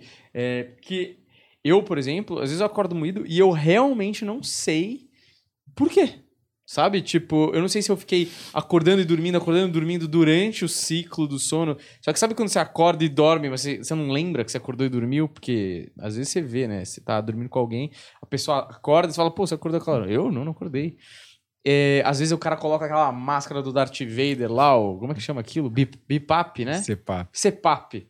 Cepap, que é, minha avó usa aquilo, fica excelente mesmo, a pessoa fica atraente, né? É, por causa de apneia ou qualquer coisa assim. Então, como que você aborda isso, os problemas, e para o cara identificar é, como está o sono dele, ou precisa ir para a clínica mesmo dar uma olhada? É, a gente ainda não tem um método menos invasivo do que realmente fazer lá, uhum. ir para a clínica e tudo. Mas tem algumas coisas que estão tentando isso, né? Porque como que funciona o sono? Eles são, ele é realmente quatro fases, que é a fase REM, que é aquela dos movimentos rápidos com os olhos, uhum. que em teoria seria mais profunda. E você tem as fases não REM 1, não REM 2 e não REM 3 criatividade humorística pessoal do, do marketing, né? O pessoal, né? pessoal realmente pensou assim, qual que é essa fase? Não, essa é do movimento dos olhos sábios. E essas outras? Ah, cara, tô sem tempo. Põe aí, não fase de não movimentos rápidos. Não é a outra 1, um, não é a outra 2, não é a outra 3. Não né? é a outra 3, né? Foi maravilhoso. E permaneceu até hoje. Você vê a preguiça do cara de inventar coisa nova, né? Mas, em teoria, a gente tem que descer todas essas fases algumas vezes durante a noite, para isso descansar bastante. A pessoa pode acordar sem estar descansado por alguns motivos. Primeiro, ela está ingerindo substâncias que estão tá atrapalhando o sono dela. Cafeína é uma, por exemplo. A cafeína não deixa você aprofundar o sono corretamente. Tem gente que bebe café muito tarde. É. Então, em teoria, você deveria tomar cafeína até no máximo duas horas da tarde. É, isso tem a ver com a meia-vida da cafeína, que é de 7 horas. Na maioria das pessoas, ela demora 7 horas para cair pela metade no seu sangue. Mulher com anticoncepcional vira 10. Mulher em gestação vira 12. É porque o estrogênio ali, ele aumenta a meia-vida da cafeína. Então, em teoria, até as 2 horas da tarde para a pessoa ingerir cafeína ou vai atrapalhar o, o sono. Outra coisa é o álcool, que é uma grande pegadinha pro, pro, pro sono, que é o quê? O álcool ele induz o sono, então a pessoa realmente dorme mais rapidamente. Mas aí, pegadinha do malandro, né? Ele vai e superficializa o sono. Não deixa a pessoa passar por todas essas fases adequadamente. Uhum. É por isso que muitas vezes a pessoa bebe para induzir o sono, quando ela está deprimida, com ansiedade, etc. E ela acorda no meio da noite, porque o sono superficializou. Ou ela acorda no outro dia sentindo moída ou super cansada. Por quê? Porque, em teoria, ela dormiu muitas horas, mas foi de péssima qualidade. Uhum. E aí, o que, que ela faz? No outro dia, ela bebe de novo para corrigir a insônia. E vai repetindo esse ciclo aí. Uhum. Outra questão, você mesmo citou essa questão da. Pode ser simplesmente respiratória, é uma apneia do sono, a pessoa não está respirando bem durante o sono. Então, a gente tem vários e vários motivos para o sono não estar legal. Mas o principal deles, por incrível que pareça, é falta de rotina de sono. Então, como que eu começo corrigindo a minha insônia ou o problema de sono que tantas pessoas têm por aí? Menos de três meses de insônia é algo chamado de higiene do sono, que são uma série de comportamentos e hábitos que a gente ensina para a pessoa fazer e corrigir o sono dela. Hum. Mais de três meses, aí a gente já tem uma coisa que se chama terapia cognitiva comportamental I, de insônia, TCCI então, com mais de três meses, quando já está crônico. Mas para a maioria das pessoas, vai se beneficiar da higiene do sono corretamente feita e não de medicamento, igual o pessoal busca medicamento uhum. o tempo todo. Existe momento para o medicamento, mas a maioria das pessoas que estão utilizando medicamentos hoje em dia para dormir estão utilizando porque não foram ensinadas corretamente técnicas de higiene do sono. Uhum. Primeira coisa para eu regular o meu sono, lá pela manhã. Não é à noite, no desespero, que eu vou regular meu sono. É acordando todos os dias no mesmo horário. Então, primeira coisa, acordar todos os dias no mesmo horário. Acordei todos os dias no mesmo horário, eu acordo e me exponho à luz natural. Eu preciso fazer isso. Cidades, grandes cidades como São Paulo, Rio de Janeiro, etc., você pode passar o dia inteiro tranquilamente dentro, Total. dentro de prédios, de dentro do carro, sem nenhuma exposição à luz natural. Uhum. E isso tem um problema, porque todo mundo tem lá dentro do cérebro, no hipotálamo, que é uma região do cérebro, o núcleo supraquiasmático, que ele é movido à luz e a luz natural ela tem uma intensidade muito maior que essa luz artificial da gente. Você tem ideia? A luz artificial a gente consegue aí uns 300, máximo 400 lux. Lux é uma medida de, da intensidade da luz. Uhum. Enquanto a luz natural, 10 mil, 20 mil. É, alguns pacientes me mandam foto de, do medidor, que tem aplicativo que você pode colocar no celular, é, de 50 mil, 60 mil, dependendo de onde você está no campo. Uhum. Então, o relógio biológico que está dentro do seu cérebro, que é o núcleo supraquiasmático, ele funciona ele desperta quando ele é exposto a uma luz de intensidade suficiente. Uhum. Então, acordou sempre no mesmo horário. Ah, e o final de semana e feriado também, se possível. também, se possível, né? A gente sabe que não é a realidade, mas seria o ideal, né? O ideal. E já se expor logo pela manhã. Muitas pessoas não entendem a força que isso tem para regular o seu relógio biológico e duvidam. Mas quem duvidar, eu convido a fazer duas semanas disso. Acorda sempre no mesmo horário, se expõe de 20 minutos a 60 minutos pela manhã. Você vai notar uma diferença imensa no seu sono. Outra coisa é ir deitar sempre no mesmo horário também. Uhum. E reduzir a sua exposição à luz de telas. Né? iPhone, telefone, tela de computador, tela de televisão, que todo mundo hoje fica muito com essa Total. luz. O problema dessa luz é que o seu olho tem um lugarzinho lá que é especializado em captar luz de espectro azul. E essa luz de espectro azul, que as telas têm muito, uhum. elas dizem uma coisa só. Olha, é dia, não é, uhum. não é o momento de dormir. Vai lá, joga a informação no núcleo supraquiasmático e o seu cérebro pensa, é dia. Se é dia, o que, que eu faço? Eu inibo uhum. a liberação de melatonina, que é aquele hormônio que vai fazer a pessoa adormecer. Por quê? Porque você mandou sinal com a tela do seu celular, da televisão, do computador, que era de dia, bateu isso lá na sua retina, essa luz de espectro azul, foi para o núcleo supraquiasmático, que mandou lá um recado para a glândula pineal falando, ó, libera melatonina não, não está na hora de dormir, está na hora de atividade e tudo. Uhum. Então são essas, esses são exemplos de estratégias que as pessoas podem fazer que regulam o sono e regulam muito bem o sono. Uhum. uma coisa que eu acho muito interessante, tem um cara que é comediante que ele tem depressão, uma depressão pesada, e uma das coisas... Todos, né? Você fala. Difícil achar uns que um comediante. melhor, né? É. Difícil achar um comediante que não tem depressão. São, né? Mas o, ele falou uma coisa que eu achei interessante, que ele fala que ele engana o cérebro dele. Porque você fala, pô, mas e aí? Você já tá se sentindo melhor, assim, e tal, porque teve crises mais pesadas e tal. Fala, cara, engano meu cérebro. Eu acordo de manhã, faço uma atividade física, tomo 20 minutos de sol. Só de me disciplinar para começar o meu dia assim, o meu dia já começa um pouco melhor do que se eu tivesse fechado tudo no meu quarto, ficado por ali. Até porque eu acho que o trabalho do comediante especificamente, ele é muito de observação e ele é muito solitário, assim, né? Porque você acordou, você começa a escrever, só vai, às vezes, você só vai encontrar alguém para conversar, para falar à noite na hora do show. Porque às vezes você fica o dia inteiro, se você quiser, em casa até chegar a hora do show, né? Ou a hora de entregar um trabalho, alguma coisa que você vai performar. Uh, e outra coisa que eu acho muito interessante, assim, é, da, em termos de luz, é, por exemplo, esses países do hemisfério norte, assim, mas bem ao norte mesmo, que tem lá seis meses de noite, né? Que aquilo ali deve dar uma depressão absurda, assim. Tem até um filme, acho que do Al Pacino, que chama Insônia. É. Né? Que ele fica ali seis meses no sol, acho até, que ele não consegue dormir, e aquilo vai transformando ele numa criatura, praticamente, né? Então, acho que tem tudo a ver, e, por exemplo, eu eu fico assustado, assim, como eu não vejo o sol, assim.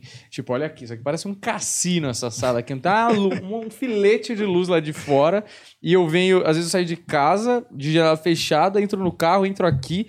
De dia, saio à noite e, meu, não vi um raio solar no dia. Inclusive, sou branquíssimo aqui. É, eu tenho uma cor um pouco mais morena jambo, né, Juliano? E hoje eu estou aqui parecendo o vampiro do, do crepúsculo. Mas são coisas que as pessoas não valorizam, né? Subestimam o poder até no humor, eu acho. É, e aí o, esse comediante foi genial, né? Como muitos comediantes são, né? É, o que ele está usando são coisas que chama Zeitgeber, né? Que traduzindo seria pistas ambientais. Ele realmente é uma forma de enganar o seu próprio cérebro, né? Vamos chamar de enganar, né? uhum. né? Como na verdade o que ele está fazendo é usando o ambiente para manipular o próprio cérebro a produzir o tipo de neurotransmissor que ele quer que produza. Uhum. E só nisso daí ele já usou duas das maiores pistas ambientais que existem para o seu cérebro, que é se expor à luz natural e atividade física regular sempre no mesmo horário. E provavelmente ele está acordando no mesmo horário uhum. também, e um pouco mais cedo, e não deixando passar aquele limiar de 9 horas de sono, que às vezes ele vai dormir 10, 12 horas, ainda mais comediante que é um trabalho muito noturno. Ah ele provavelmente já percebeu que quando eu durmo mais que 9 horas, minha energia cai. Então, ele está usando algo que, inclusive, eu ensino muito para as pessoas com transtorno bipolar, que é utilizar as pistas ambientais a seu favor, que é exatamente o que ele tá, o que você comentou, que esse comediante está fazendo e deve estar tá funcionando e funciona ah. bem para ele melhorar o humor e a energia dele. E é, eu acho que é isso que você estava falando de é, tomar o remédio, mas como se o remédio fosse a cereja do bolo, né? No sentido de tipo, não é, não basta tomar o remédio e rezar pelo milagre, é, coisas que estão tão na nossa cara, mas que é tão difícil de fazer. É, exercício regular, é, boa noite de sono, exposição à luz solar, alimentação saudável, é, ingerir o mínimo, né, ou talvez nenhum, é, substância tóxica como droga, álcool e outros. Se você fizer isso, teoricamente, você já está meio que blindando a sua mente, né? Tá ajudando muito, né? Isso não vai ser garantia uhum. de que você não vai ter alguma coisa como a depressão mania, isso não é garantia. Uhum. Mas se você tiver, com certeza vai ser de menor intensidade, vai demorar um intervalo menor. E, e, assim, ninguém, ninguém é bobo, né? Isso é muito difícil de fazer, até para quem não é bipolar ou até para quem não tem depressão. É difícil manter hábitos saudáveis, manter rotina, manter regularidade. Quando eu estou ensinando essas coisas, não é porque eu estou achando que é fácil. Sim. Eu mesmo gostaria, Maria, fazer isso certinho. certo. Mas vira e mexe, eu estou saindo da dieta. Vira e mexe, nossa. Hábito de atividade física, eu sempre falo, é o hábito que é o mais fácil de você perder e o mais difícil de você formar. É. Então você passa lá um ano na academia, nossa, agora sim.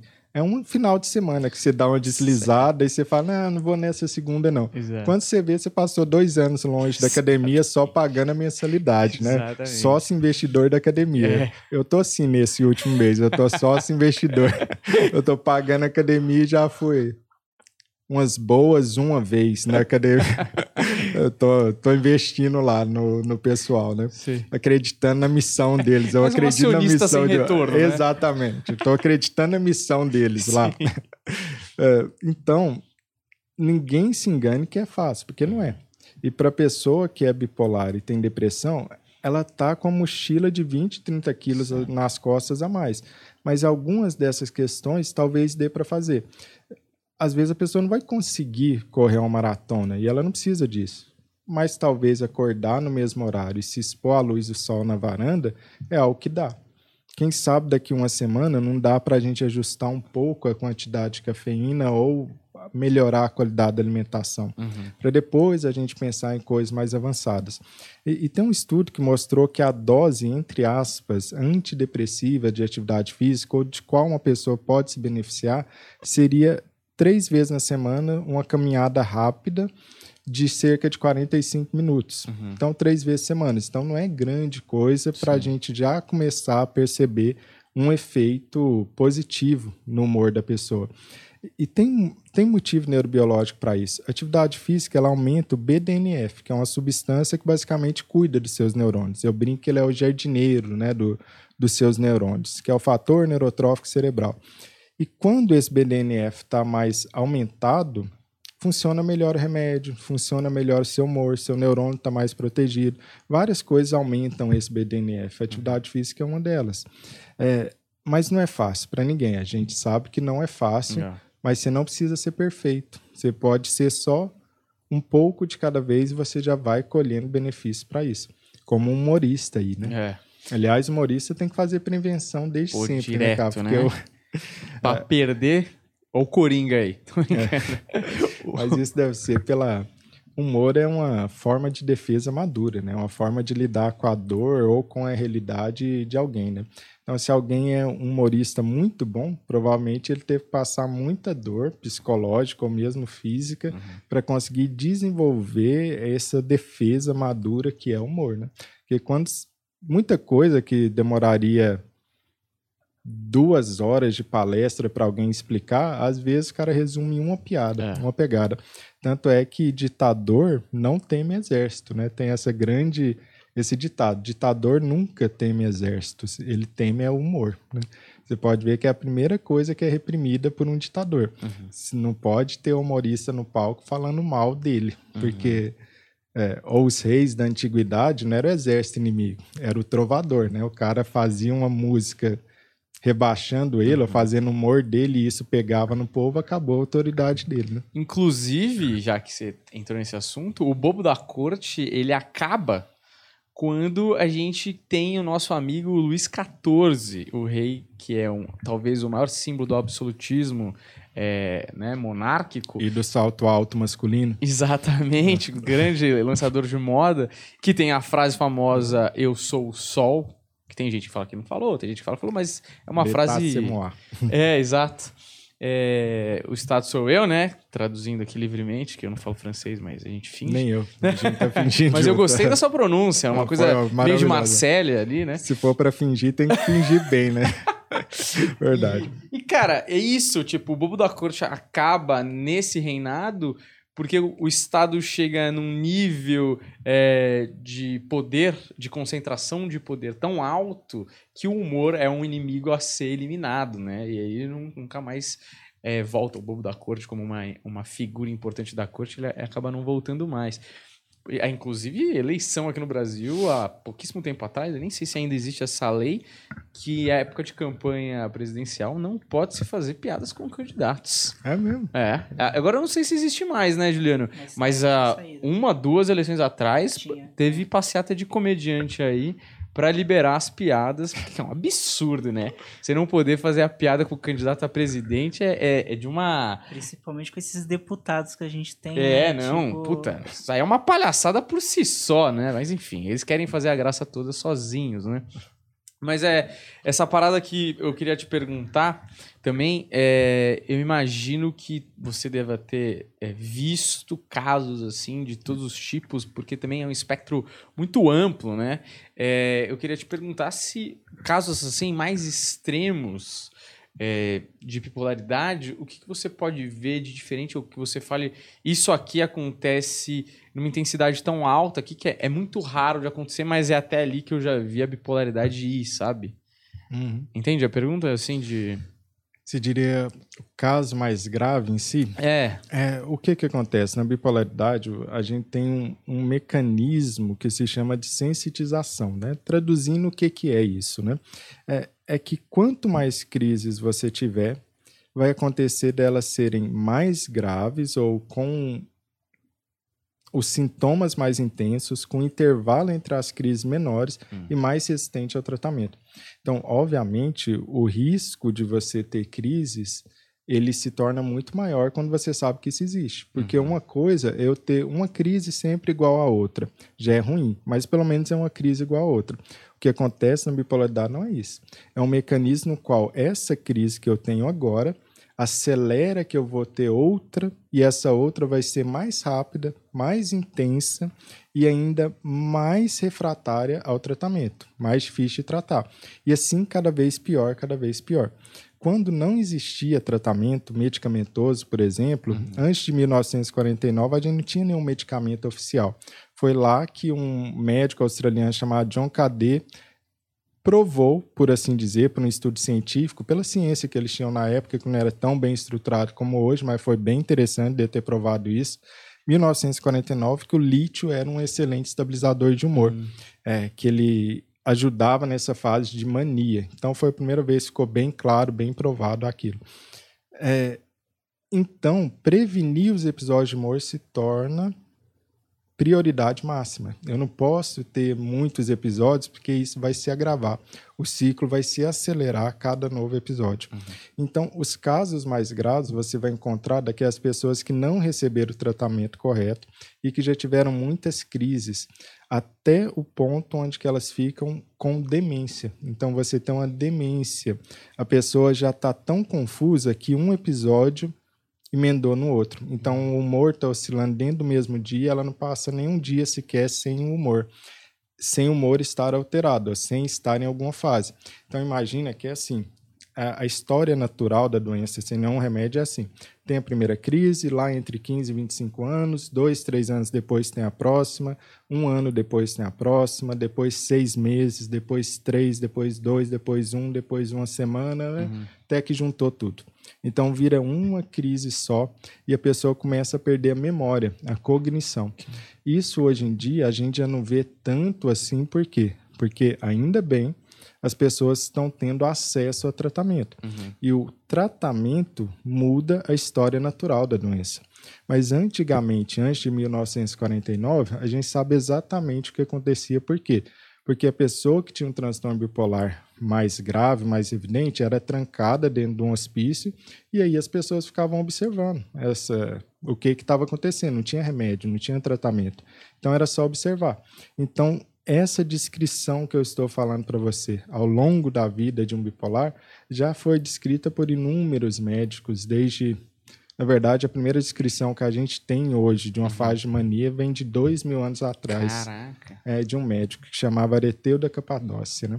Ele descreveu um episódio de mania muito semelhante a como a gente escreve hoje. Uhum. E, e, teve um, um outro Teve um francês também que fez 1600, 1700, uma coisa assim, que chamava a loucura circular, né? Folie circulaire. Hum. A gente tá fingindo o francês hoje aqui. Não, né? a gente é, vamos fingir aqui o francês.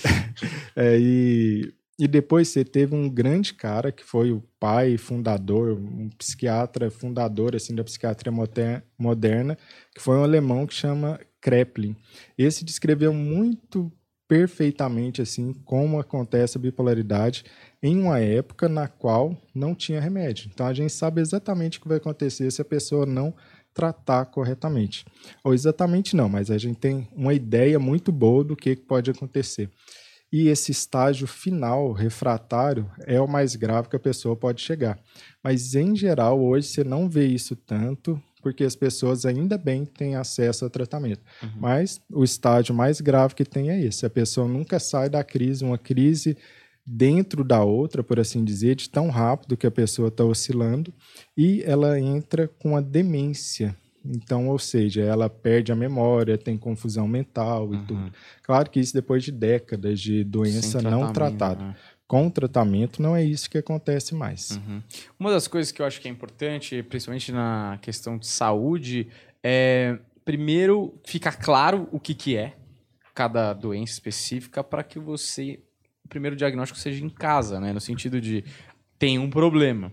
É, uma coisa que eu acho que ajuda muito são casos de pessoas famosas, como no caso a gente falou do Kanye West, que vêm a público e acabam falando e os fãs, de uma certa forma, recebem essa informação.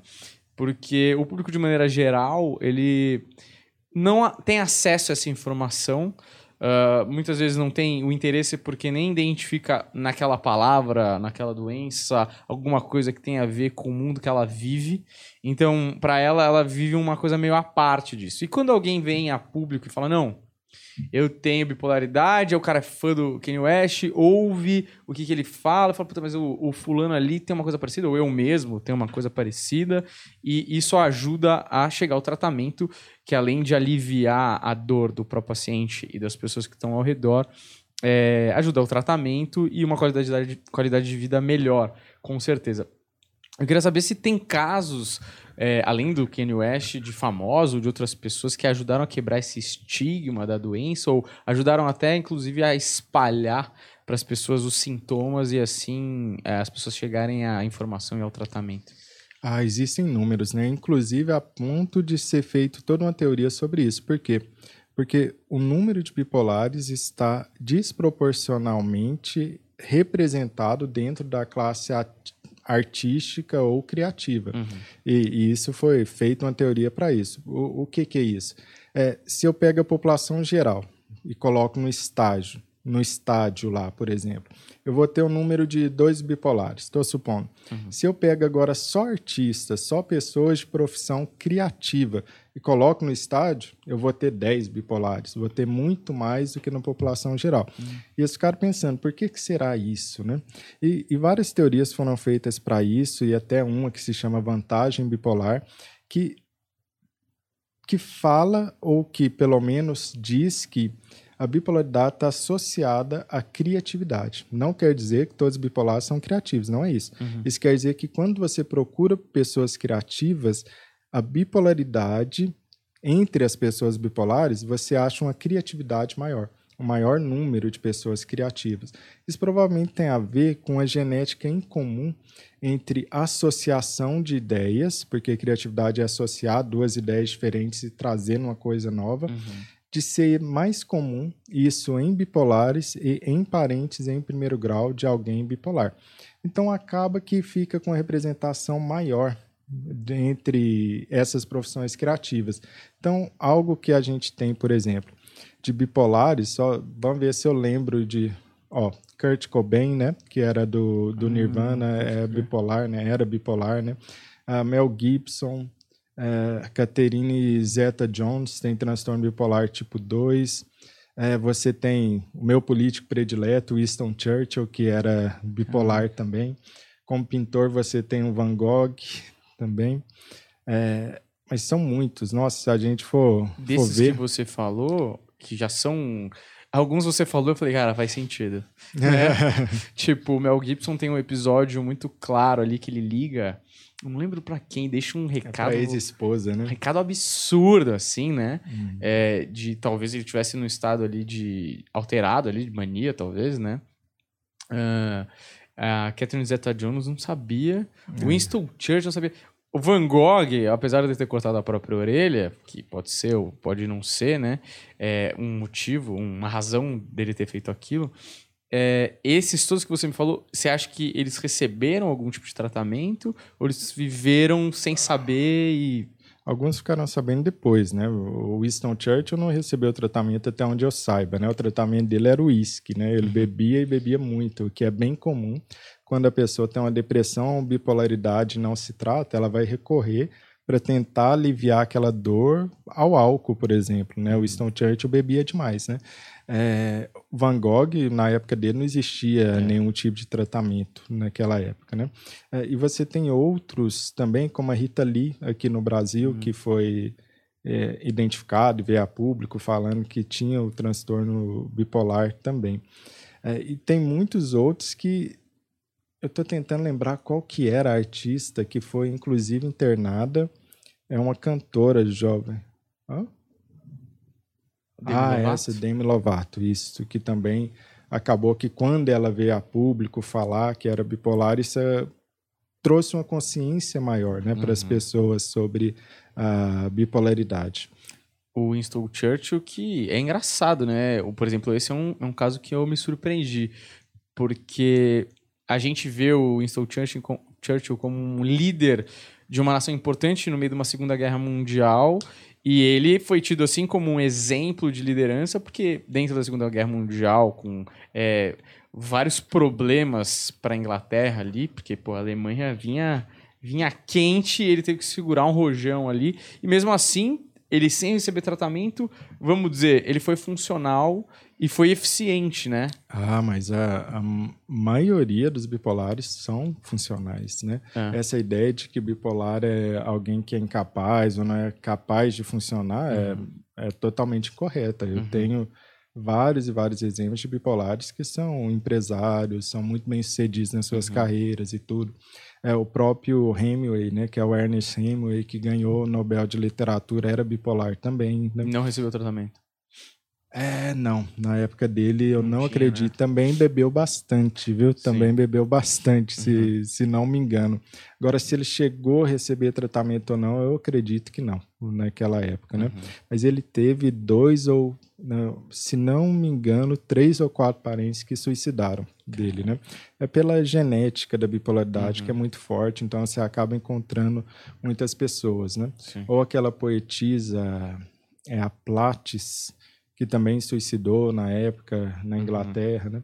Então você tem muitas muitas pessoas extremamente produtivas ou extremamente funcionais com transtorno bipolar. Isso não é incomum de ver, para falar a verdade. Provavelmente tem a ver com o nível de dopamina no cérebro, porque a mania ela é um estado hiperdopaminérgico, a pessoa aumenta muito dopamina, glutamato, noradrenalina no cérebro. E se isso não está tão aumentado a ponto de causar uma disrupção com a realidade, sintomas psicóticos e tudo, a pessoa pode ser muito produtiva naquela fase de hipomania. Hum. Ou ela aprende a lidar de alguma maneira com os altos e baixos do, do humor.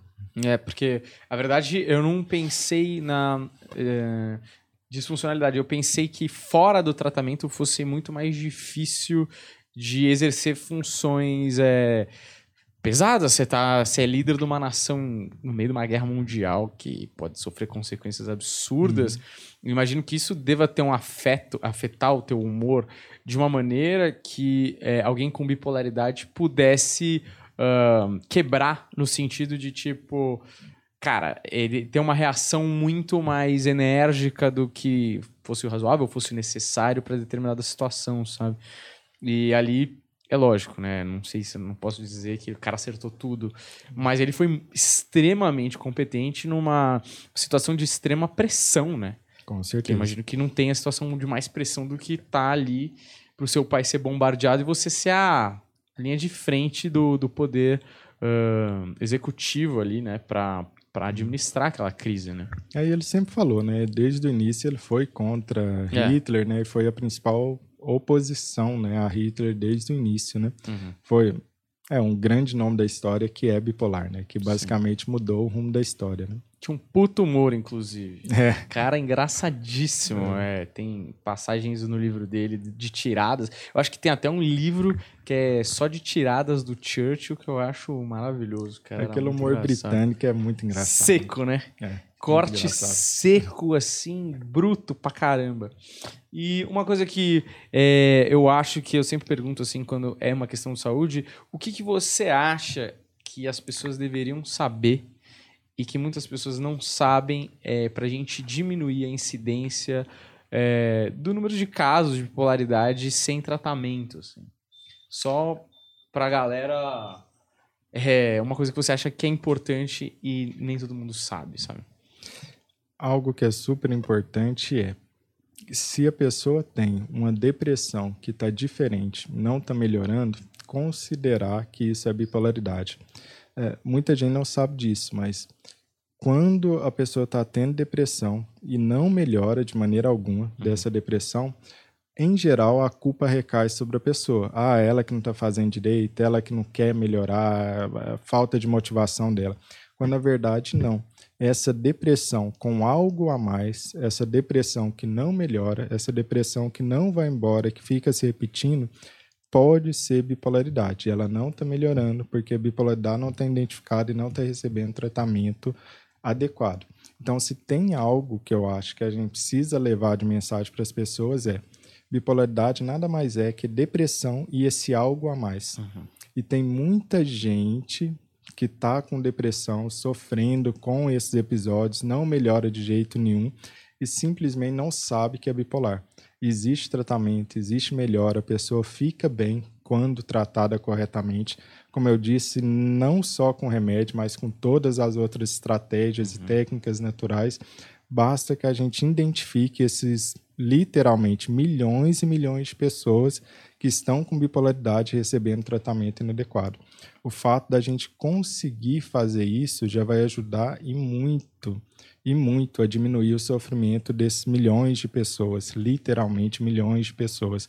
Depressão que não melhora ou depressão que parece diferente demais, levantar a possibilidade que isso pode ser bipolaridade. Olha, maravilhoso. O papo de hoje foi extremamente esclarecedor. Eu mesmo, é, eu sempre falo isso quando é um papo que eu saio melhor daqui, porque esclarece muitas dúvidas que eu tinha, ou muitas coisas que nem eram dúvidas que eu não sabia mesmo, por total ignorância da minha parte, que é bem comum nesse podcast. Então eu queria te agradecer imensamente por ter aceitado o convite, por ter vindo aqui bater esse papo comigo e com o Juliano, que está quieto ali, mas está ali. É, eu fiquei realmente muito espantado, assim, como existem figuras públicas que têm, como é muito mais comum do que eu imaginava e, e como o tratamento ele é eficiente e, e as pessoas precisam ser é, mais diagnosticadas para que melhore a qualidade de vida dessas pessoas que devem estar passando por sofrimento, né? Ah, com certeza. E eu que agradeço pelo espaço, eu acho que eu tenho falado muito sobre bipolaridade, né? Onde me chamam, assim, e também até quando me chamam eu falo também. Tô falando. Você tem ideia, né? A gente tá conversando aqui, eu tava pensando, nossa, parece que todas as minhas pessoas prediletas são bipolares, uhum. né? Meu político, meu pintor, meu cantor, tudo é bipolar, né? É. É, e a gente não pode esquecer das contribuições do Humberto hoje, que foram essenciais é. aqui pra gente, né? Obrigado, Humberto? Obrigado, Humberto. Fica, Ele, pô, nossa... Capota, mas não breca ele, né? Rapaz fica a nossa bom menção demais. honrosa, a contribuição dele hoje, que foi Exato. genial, né? Segunda falta dele no podcast, segunda falta por causa do carro, tá certo? Eu acho que tá na hora de morar aqui perto, né? E vir a pé, né, Juliano? Ou aposentar Ou o carro, né? Ou vende aquele sandeiro lá que tá zicado, dá um banho de sal grosso naquela porra lá, tá certo? Ou você tem alguma rede social que você queira divulgar, o seu YouTube, por favor, este é o momento. Claro, sempre lembrando que tá aqui na descrição já, mas é bom que você fale. Ah, que legal. É, tem o canal do YouTube, né? Que é DR Renato Silva. E o do Instagram, que como eu sou muito criativo, é DR Renato Silva. Excelente. Provavelmente tem eu lá no TikTok também, mas eu não lembro qual que é a rede social e eu não faço dancinhas, apesar da grande tentação em fazê-las. Não faço em público, pelo menos. né? Eu fico feliz de ouvir isso, porque te dá uma credibilidade muito maior na minha já cabeça. É uma, já é uma credibilidade extra, né? Hoje em dia nunca se sabe, né? Exato. Nunca A se falta sabe. de marketing nos nomes das redes sociais Já e a falta de dancinhas, eu acho que te eleva a uma condição de profissional melhor, tá bom? Que ótimo. Então siga aí o Dr. Renato em todas as redes sociais, procure saber mais sobre as paradas, porque você pode estar ao redor de alguém que esteja sofrendo, ou você mesmo pode estar desconfiando que essa doença assola você, mas com certeza tem tratamento e pode melhorar muito a sua vida, tá bom? Deixa seu like aqui, segue a gente, muito obrigado, valeu e até a próxima. Tchau, tchau.